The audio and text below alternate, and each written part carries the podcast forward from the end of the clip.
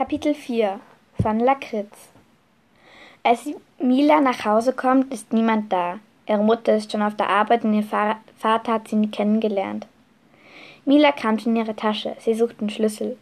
Eine Packung Taschentücher, ihr Portemonnaie, eine Fahrkarte, aber kein Schlüssel. Mist, flucht Mila. Was soll sie jetzt tun?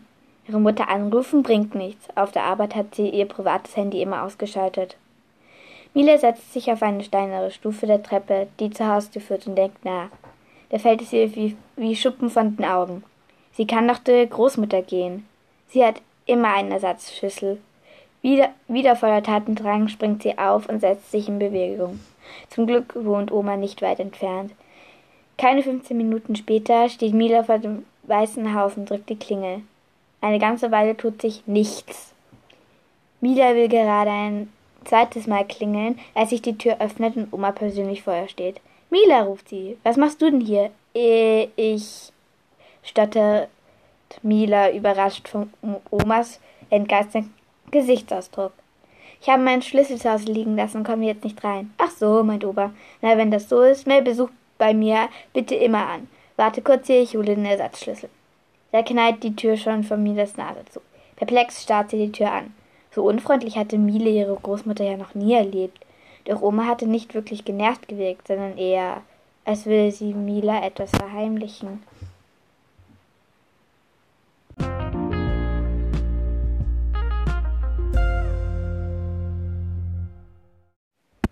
Kapitel 5 von Lakritz Auf dem Weg nach Hause kommt Mila der Gedanke, dass ihre Großmutter vielleicht nur so reagiert hat, weil sie, weil sie genervt von ihr war. Mila würde das nicht wundern, da sie Oma in letzter Zeit relativ oft besucht hatte. Trotzdem, ihr Bauchgefühl sagt Mila, dass sie noch mehr ist. Zu Hause angekommen, macht Mila ihre Hausaufgaben, lässt sich dann auf ihr Bett fallen. Sie schlägt Magical Stone Sky auf und liest weiter. Im dritten Kapitel kann Charlene ihre Kräfte plötzlich nicht mehr anwenden und eine schwere Zeit beginnt für sie. Irgendwann steht Mila der Kopf und sie muss das Buch beiseite legen. Ihre Augenlider werden schwer, immer schwerer. Dann schläft sie ein.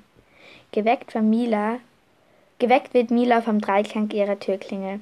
Verwundert springt sie auf. Wer kann das sein? Ihre Mutter müsste doch noch auf der Arbeit sein. Ist etwas passiert? Neugierig läuft Mila zur Tür und öffnet sie. Als sie sieht, wer da steht, bleibt sie wie angewurzelt stehen. Für ihr steht ein kleines tierliches Mädchen mit langen, schwarzen Haaren.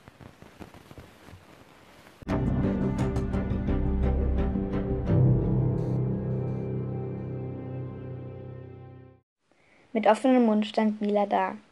Es konnte doch nicht sein. Stand hier gerade wirklich das Mädchen aus Magical Stone Sky vor ihr? Das Mädchen starrte sie ebenfalls an. Nur war ihr Blick nicht ängstlich, geschockt oder ja, so wie Milas Blick, sondern eher ernst und kalt. Ihre eisblauen Augen mit ein wenig Grau darin durchbohrten förmlich das Mila. Darf ich reinkommen? fragte das Mädchen. Mila nickte, dann schüttelte sie den Kopf.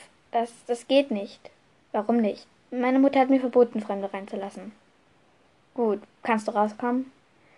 Also, nein, also ja und, äh, stotterte Mila. Das hat der Mutter noch nie, noch nie ihr gesagt. Durfte sie zu Fremden rauskommen? Sie überlegte kurz, dann nickte sie. Sie wollte unbedingt wissen, warum ein Mädchen, das so aussah wie Shalina, weil sie selbst konnte es natürlich nicht sein, hier war. Aber warum? Wegen dem da. Sie zeigte auf ihren Schulrucksack, der in der Ecke lag. Daneben lag das Buch. Bring es am besten mit. Ich warte. Hinter dem Hochhaus, drei, drei Straßen weiter. Dann lief sie davon. Warte doch! Doch, das Mädchen war schon verschwunden. Wo, wie schnell war es denn hier bitte weg? Ihre Gedanken rasten in Milas Kopf. Sie nahm das Buch, ihren, Haus, ihren Haustürschlüssel, ihr Handy und packte alles in ihre Tasche. Ein, we ein wenig Proviant. Wer weiß ja nie. Dann ging sie hinaus und schloss die Tür hinter sich. Sie lief und lief und lief. Welches Hochhaus meinte sie wohl bloß? Drei Straßen weiter entdeckte sie es. Das alte Mehrfamilienhaus sah schon ziemlich maröde aus. Aber, es, aber anscheinend wohnten noch ein paar Leute in den Wohnungen. Hinter dem Haus war ein alter Innenhof. Er war verwuchert. Und Mila konnte sich erinnern, wie sie als kleines Kind, wenn sie Oma besuchen war, weil sie ziemlich nah hier war, immer gespielt hatte, dass das ihr verwunschenes Märchenschloss war. Sie musste lächeln. Schon damals hatte sie Bücher geliebt. Märchen, Geschichten und Ausgedachte, natürlich. Sie lief hinter das Haus. Dort stand äh, tatsächlich das Mädchen. Warum, warum bist du hier und warum bin ich hier und warum willst du mit mir reden? Du weißt doch sicher, dass ich Shalina bin, sagte sie, ohne ihre Frage zu beachten. Aber, aber das kann doch nicht sein. Das ist unmöglich. Du, du bist in einem Buch, doch nicht in der Wirklichkeit. du weißt es echt nicht, oder? Sagte Shalina. Das hier ist kein Buch. Das hier. Das hier ist ein Tanet ein Lexikon der Gegenwart. Das bedeutet jetzt was? Alles, was ich erlebe, steht hier drin. Als Geschichte, wie du es kennst. Und bald hast du auch sowas. Wie ich auch. Du bist die Auserwählte.